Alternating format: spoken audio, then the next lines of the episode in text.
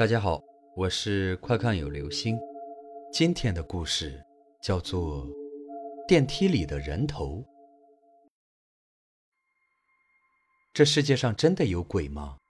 没有一个人能真正的肯定没有，因为很多科学家都不能合理的解释一些曾经发生过的怪诞事件，只能自圆其说。在科学年代是不该再相信有鬼神这种言论。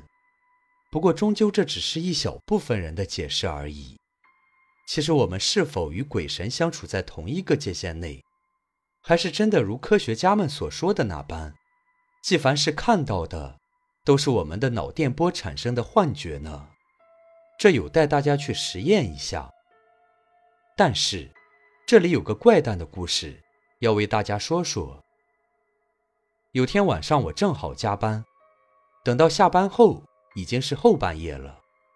等到我独自一人从大厦走出来后，才发现手机忘在办公桌上了。不得已，唯有转头去拿。由于已经是半夜两点多了，所以四周静悄悄的，不见一个人。如果不是要忙着赶工，我早就回家躺在软绵绵的沙发上看精彩的球赛了。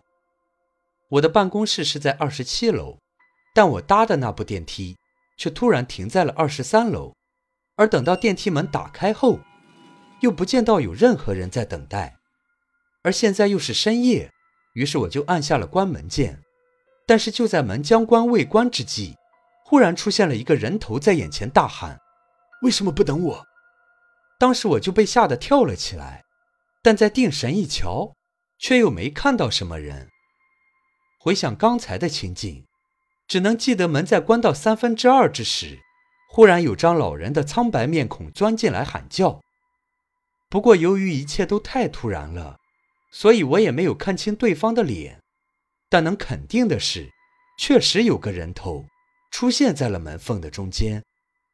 我壮着胆子上到二十七楼，立刻匆匆开门进办公室，拿了手机就走。等到我按电梯键准备下楼时，发现刚才所乘的那部电梯从二十三楼又缓缓地升了上来。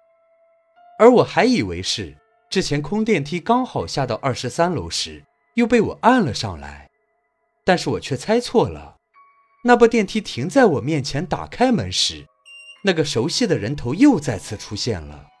慢着，我忘了说，这次我看得比较清楚一点。那张面孔除了脖子以外，下面是什么都没有。而这个没有身体的苍白老人面孔，又再次喊道。为什么你又按电梯呀？顿时我立刻眼前一黑，直到后来有值班保安拍醒我时，我才知道自己当时晕了过去。